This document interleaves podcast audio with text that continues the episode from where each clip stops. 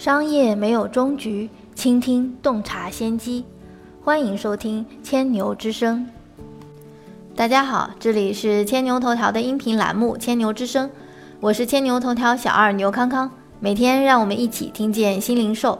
今天的音频是马老师的原声。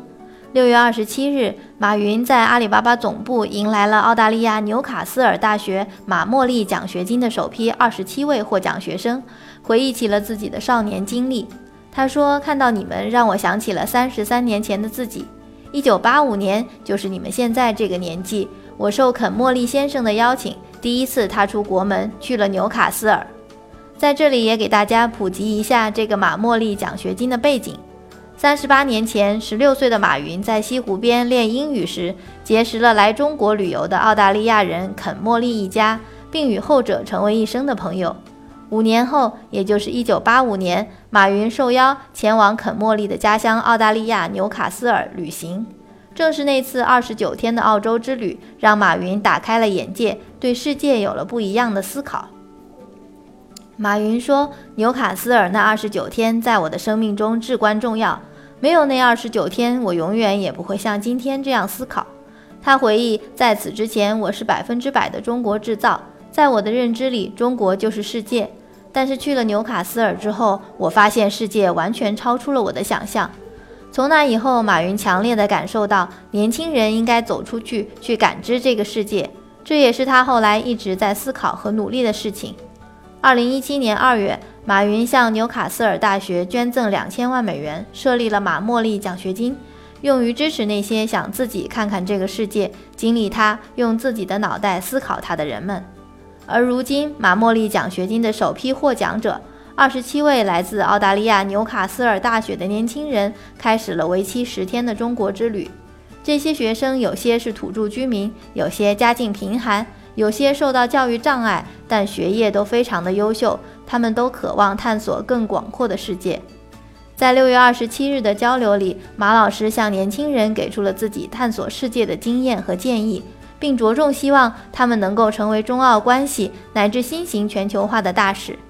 第一个关键词是好奇心，其次是乐观，第三也是最重要的一点，相信年轻人。跟这些澳洲学生交流，马老师当然用的是英语啦。大家都知道马老师的英语很好，但其实马老师的英语一点也不难懂，都来听一听吧。I was the luckiest person in the world that so many great talents joined this company, and they, we helped each other. Right? Sometimes for engineer to convincing the others is very difficult, so I go convincing the people. But for me to make a program is, is impossible. Though they make them do that talking to the investors, you know, when I talk to investors, the investor hate me. Because the way I talk is not about number. But I make Joseph Tycho talk to investors. But when you talk to the entrepreneurs, Joseph Tycho, there are people hate him because you talk about number. I go talk to them. So it's it's a perfect team. And I think that made Alibaba happen. So there is a real estate developer. He said, Jack, how can you be a high tech guy? You know nothing about technology. I think, do you know how to construct? Do you know how to draw? No, you are a developer. You just make people together, make things happening. Same thing. So as a leader, it's about the people. It's about the value. It's about the mission. It's about the culture, system, and making sure who join people who joining you early days, people say, Jack, very few people will believe in what you say. I said, I don't care. Because 1.3 billion people, I think that I can find 10 people believe in me. right? so I saw a lot of people easy, come, easy go because they, they succeed because they're luck. But they don't have the intelligence. They think they because they're capable. Then they do again, again, they fail. Like a gambling. you have to know you gamble money, you win because that's the luck. You don't think you should make a gambling as a professional. If you think a gambling is always luck, you always luck. Your, I, your IQ is terrible. Yeah, I need to check off my. So I'm working very hard, and I, I'm every day I'm counting down. Someday I can retire, then I can enjoy really myself. And I said I don't want to die in my office. I want to die on the beaches. enjoy, because you know you want the sunshine, and then you don't. this is something maybe bad, but I tell all the young people: work hard. One day you die, die in the office, but not on the beaches. That's at least you have expectation, right? But I don't know. Newcastle beaches. Yes. Newcastle, you can work on the beach. And now it's complicated, right?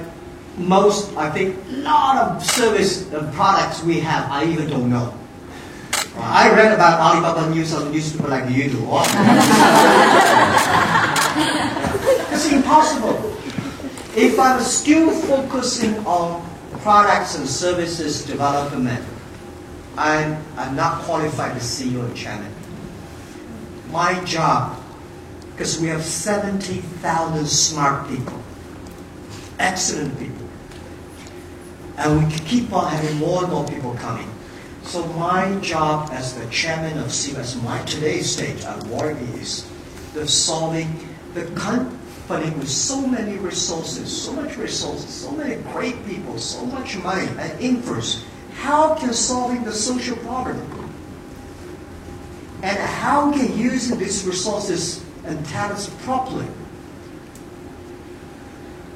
that guided us the mission. We never changed the mission the value and the vision we had.